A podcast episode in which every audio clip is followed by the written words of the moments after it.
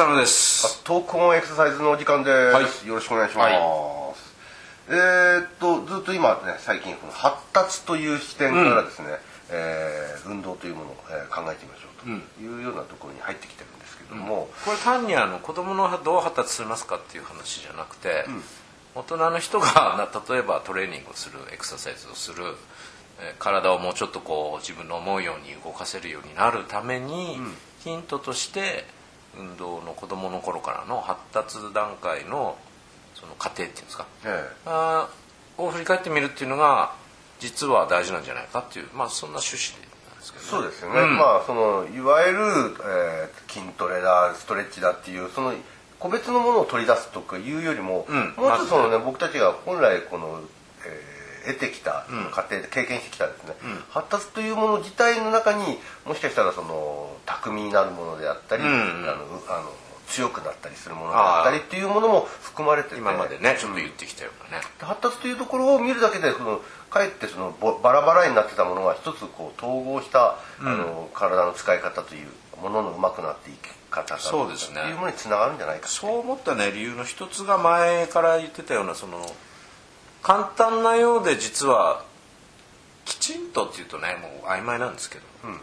安定してとも言えるのかもしれないです。きちんとできないこと多いよねって話から来てるんですよね。えそれと滑らかに動くってしなやかに動くって何かっていうのとが合わさってきた結論としてその運動体験っていうんですかね今までしてきた。えええ運動体験。そこにまあ欠落というと言い過ぎですけども全ての人が同じようなことを全て体験してるわけじゃないから。まあそうですよね、うん。あの遺伝的なものも違うでしょうしね、まあもちろんね。質とかね、体格に現れてそうるね。とあの育ってきた環境も環違うでしょうし。違いますよね、まあ、それこそ経済的な環境だけでも違うかもしれないしね。だからみんな10人十色っていうわけじゃないけども、まあいろいろなその体験の差異がやっぱり違いがあるんじゃないかとは思いますね、れはだから当然動きの違いに何らかの影響は与えてるかなって。みんながみんなこうバク転を経験してるわけじゃないし。そうですよね、うん。そういう意味で言うとその個々の違いというものも無視はできないうん。えー人間のその体を使うというところ動くっていうところを見ていく、うん。ところが何かをしていくときにちょっと不自由になってきたとか。はいはい。あー。まあその原因要素としては可動域が低下して体が硬くなったとか筋力が低下したっていうのは要素として現れてくるんでしょうけどそれ以前にそなぜそうなったかというと、その動きをある一定の範囲内でしか動かしていないでしょうと。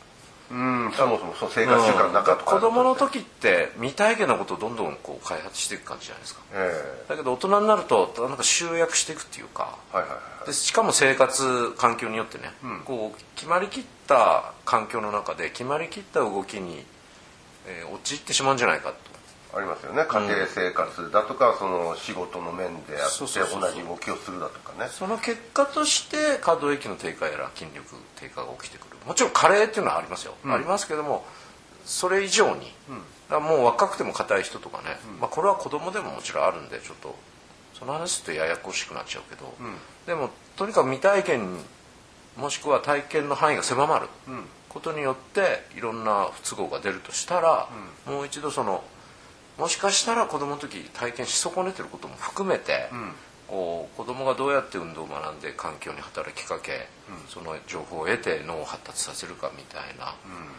ことを振り返ってみるってすごいさ大事なことなんじゃないかってことですね。そうですね、例えば今の生活の中で何かこう支障が起きた時に、えーそれがもう発達の視点でちょっとあのもう一回再、えー検討してみていいっていうんで、例えばもう50肩もう肩が痛くなあって、ね、手が上がりません肩が上がりませんっていうような人たち、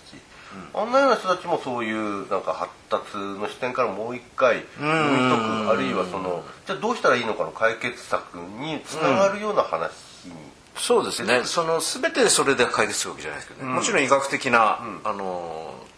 時には治療が絶対必要な時はあるので、あのそれはそれであの並行してやっていかなきゃなんないんだけど、まあなんて言うんでしょうかね。まあ変性が起きることも必然といえば必然かもしれませんが、それでもやっぱりそこを見直してみる必要があってそれは何をっていうとその日々の日常の生活動作、ここからまずなんていうんだろうきっかけにして、見直してみる必要があるのじゃないかなっていう気がします。後半ちょっとその話をはい。していきたいと思います、はい傷の傷のフルマラソンを走り切るぞ。走り切るぞ。よろしくお願いします。はい。またあのーまあえー今までちょっとフォアフットランディングにこれからねあ、のーそうですね。この間厚底の話をして、じゃあフォアフットランニングが前提の厚底なんだと、いうことをまず前提としてじゃあフォアフットランニングがとはどういうものか、なぜそれがいいのかみたいな感じでね、そうですね。まあ一つあのもう一回ここでちゃんとフォアフットランディングっていうものって何かっていうと、はまあ足の先端側の方であのつくあの着地する、ん。走ってる時にねついた瞬間先につくのがそこだってそうことですよね。そうです。で、まあ、フォアフットっていうのは前足部っていう足前足っていう指を含む。そう。ただこれちょっとねあの誤解のないようにっていうことで言っておくと、必ずしもつま先っ指先っていうことではない。んないですよね。ええ。でここで言う、まあ、あのフォアフットランディングは一応あの定義としてはこの、えー、と前足部の足の指の付け根ってあるじゃないですか、あはいはい、ええ。よくあの僕たちの中で中足あの中足施設関節でしたっけ、はい。MP 関節、はいはい。あそこの辺りの、えーところで着地するのをフォアフットランディングというふうに一応定義してますね、しかもまあ短距離はそのままこうかかとつかずに走り切っていくんでしょうけど、まあ、スパイク自体もそういうふうにできてるけどね、最近スパイクじゃなくなってきてるっていう話もありますけどまあそれは置いといて、まあ、長く歩く場合でもつま先からついてそしてかかとが後でついてその後次のステップにみたいな、だからつま先でずっとかかとを浮かして走ってるわけではないってことですよね。そうですね。だからこう足ついた時も、全くそのもうつま先部分だけで走ってるっていうよりはちょっと少し下がってってついた瞬間足が下がってってちょっとやっぱりあのえー足の足の測定っていうんですか足裏全体がこうついたりかかとあるいはかかともついたりっていうところまでのこの落ち込みも含めてですね、あのフォアフットランディングということですよね。はい、でその辺もね意外とつま先設置っていうとつま先だけで走ってるようにね。そうちょんちょんちょんちょんとね。勘 違いはしないとは思うんですけど走ってる人は、まあ、あの余談ではないかもしれないですけどそうやって走るとかえってあの痛める原因になりますね、アキレス腱等。まあそうでしょうね、でまあそのフォアフットランディングあのなぜこう注目を浴びているかっていうと、一つにはその効率的に、えー力を発揮するあの床に。にあの床床にこうあの僕たちってこう走る時って床にこう力を加えたその床からの反作用はい。で体が押し上げ床反力ってやつですね。えー押し上げられるじゃないですか、その時にまあ足をこう床につけてあの足先っていうかそのフォアフットでついた時に、ちょうどその足の裏にですね、こう衝撃を吸収する構造アーチと言われるものがあるんですよアー橋っていう意味のねアークじゃん。ねアーチアークアークはあるんですよね、はい。あのまあいいやあすいません。でそれでアーチのところにですねあの衝撃がきゅあの加わるとアーチ自体がこう広がる伸びるっていうあの特性があるんです、例えばそのしなるようなそうしなるような。まああの特にその足の前側のフォアフットの方のアーチでいうと、横アーチって言われている横アーチ。ええ。はい。ちょうどこう足の親指側から小指側にかけてですね。かけてのアーチ。そう。ねちょうどこう土踏まずのアーチではなくてね、うん。あの足の甲の部分から見るとちょっとかまぼこ型にね丸みを帯びてる感じであー見えるじゃないですか、はい。はい。はいあれ自体があのアーチで。でそれがまあ足がついたところに、なん衝撃でね、あの広げられると。はい。う広げられたら今度それは縮まろうとする働きがあるのであはい。その広げられて縮まろうとした時にあの、まあ、力を発揮しやすい、あともう一つ今言ってたそのもう一つ、えー土踏まずのアーチ。あ縦のアーチ縦のアーチですね、あれも、えー足がついた衝撃で、うん。その、えー橋みたいなブリッジみたいになってるものがこう、えー衝撃で伸ばされて、で伸ばされた時に、えーまたそれが今度戻ろうとする働き、うんうん。でこの伸ばされて戻ろうとする働き、まあ、このアーチという骨を覆っているその測定腱膜、はい。えー測定筋膜だとか測定腱膜という、えー組織がですね伸ばされて縮まろうとするわけです、ん。そうするとその縮まろうとする時にまた力を発揮しやすくなる、ちょうどこうゴムが伸ばされてその戻ろうとする力が起きるわけ、足の構造としてね。そう,、そうするとそのいわゆるアーチ構造をうまく有効的に活用しやすいのが、そのまあフォアフットランニング。特にその前足部の方の横アーチも使えれるっていうのが一つの特徴かなというふうには言えます。まあ、そういう意味では、えーと、フォアフットランディングの、まあ、利点の一つに、えーと、力をですね、うん、うまく効率よく使いやすいっていう。だから負担が少ないっていうのがあるらしいんですよね。その辺はじゃあまた詳しく。そうですね、うん、ちょっとあの探っていきたい。こういう話をするともうとてもじゃないですけど、ね、長くかかってしまいますので、うん、いいんじゃないですか。何回かに分けて。はい、はい、お願いします。じゃあまたよろしくお願いします、はい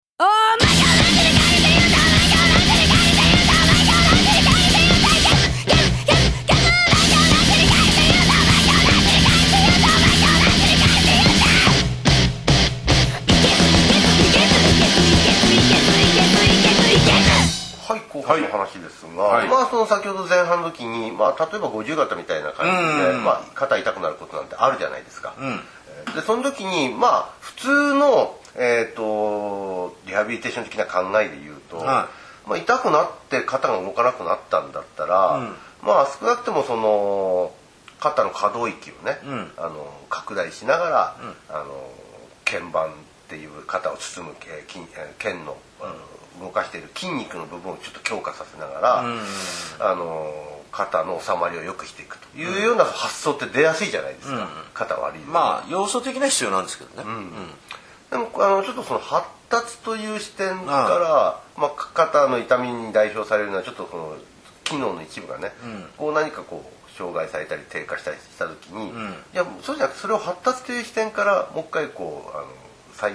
構築してみて、うん、何かこう違う違うっていうわけじゃないんだけど、うん、考え方を何かこうは変えていけれないも。ん、まあ、発達段階で具体的にこれはこれこれこれこれっていうのは言えないと思うんですけど、逆にその対価じゃないけど、そのささっきちょっと言ったかもしれないですけどその定型化していく段階っていうんですか、こうまあの動ける範囲をこういろんなものの環境を変化させたり、あの動かないことにしたりしてこうなんて言うんだろう。必要最小限の中に日常生活の動作が、こう集約しすぎていくとその範囲内のことで済むので、うん、そうじゃない場面にあった途端に破綻する可能性がありますよね。まあ、例えば今の話だったら環境とその人の生活習慣みたいなものとがまあ加味されて、あの非常に例えばもうずっと机に座りっぱなしのことが長いだとか、ね、それだけでも肩を動かさないじゃないですか、ね、体もそうですけど、うん、あのいわゆる前にあったね胸椎の回線とか、ね、えー、まあ、ほとんどしないですよね。そうですよね、うん、いやここで僕ちょっと言いたいのは肩、五十肩みたいにもう非常にポピュラーで、誰しもがなるっていうのは印象、うん、っていう印象を受けるじゃないですか、あの年取るとまあだしょうがないよねみたいな。50って言ってるぐらいですから。ね。あ年取るとなるんだみたいな。40もあればね、うん、70の人が50型だった時には若くなったね。そんなことはどうでもいいんですけど。ですけどただじゃああの老眼みたいに誰もが全員ね、うん、年齢を重ねると肩痛くなるかっていうと必ずしも老眼ほどのあの発生率じゃない印象を受けるんですよね、肩に関してはね。肩に関しては、はい、ということは単にその年を取ったからなるっていうふうなことではなく、うん、その年も関係するけども今浅野さんが言った生活の中の、定型的な動きだとか、うん、何かこう本来子供の時にはもっともっと動いてたものがチャレンジングだったと思いますね。当たり前ですけどね、うん、あのまあ、そういう機会も今はちょっと失われつつあるっていう話は前にしましたけど、えー、うん、それにしてもね。それにしてもその後その子供の時にもっと動いてたものがやっぱり動く動くその選択肢バリエーションが減ってることによって、起きてくる問題とも取れるんじゃないかと。あのいろんなあの条件はついてきますけどね。体の大きさが違う、うん、重さが違うとかね、まあ、それはあるんですけど、うん、それはそうとしてももう少しいろんなことをこう特に考えずにこう環境に働きかけていたはずが、うん、社会生活を送るにあたってもしくは家庭生活なり、職業生活を送る中で決められた環境の中で決められた動作に集集約していくっていうんですか、にそうなりがちじゃないですか、うん、そうするとそれ以外の動きこれはもうその可動域とかっていうこと以上に動作として、うん、その動きはもうやらないねみたいなところがたくさん出てくるんじゃないかなと。あのーまあっと肩の痛い人に、あのー肩のリハビリみたいなものを、えー、とやらないよっていうのもちょっと言いづらいんだけどそうじゃなくて、もっとその視点も持ちながら例えばもうそれこそ、えー寝返りしたりだとか、ん。え後ろを振り向くだとかね、そのまたちょっと肩とは違う体をもっと使うような動きを通してって、えー体全体が動くシシステムをね。ちょっと作ることも一つ、えー発達的な視点で見た時の、どっかのしあの故障障害例えば肩の障害に対する何かこうヒントを与えてくれるんじゃないそうですね。体全体から見てみるみたいなね。だからどっか一箇所悪いからその悪いところを良くしましょうっていう発想はもちろん正しいとは思うんですけれども、もっと人間っていうその複雑なシステムそのものがいろいろとこう動き続けることによって肩も含めて、そうですね。えーどう運動がな成立してるっていうところをもっと気に入ってもらいたいな。とそうですね。その辺もちょっと分かりやすくまた今後伝えていきたい。ちょっと難しい話なんですね。時間をまあしょうかけながらがないですけどねええちょっとね。言いたいことは山ほどあって。時間をかけながらちょっとまたはい。読み解いていきたいと思います、お願いします。よろしくお願いします。はい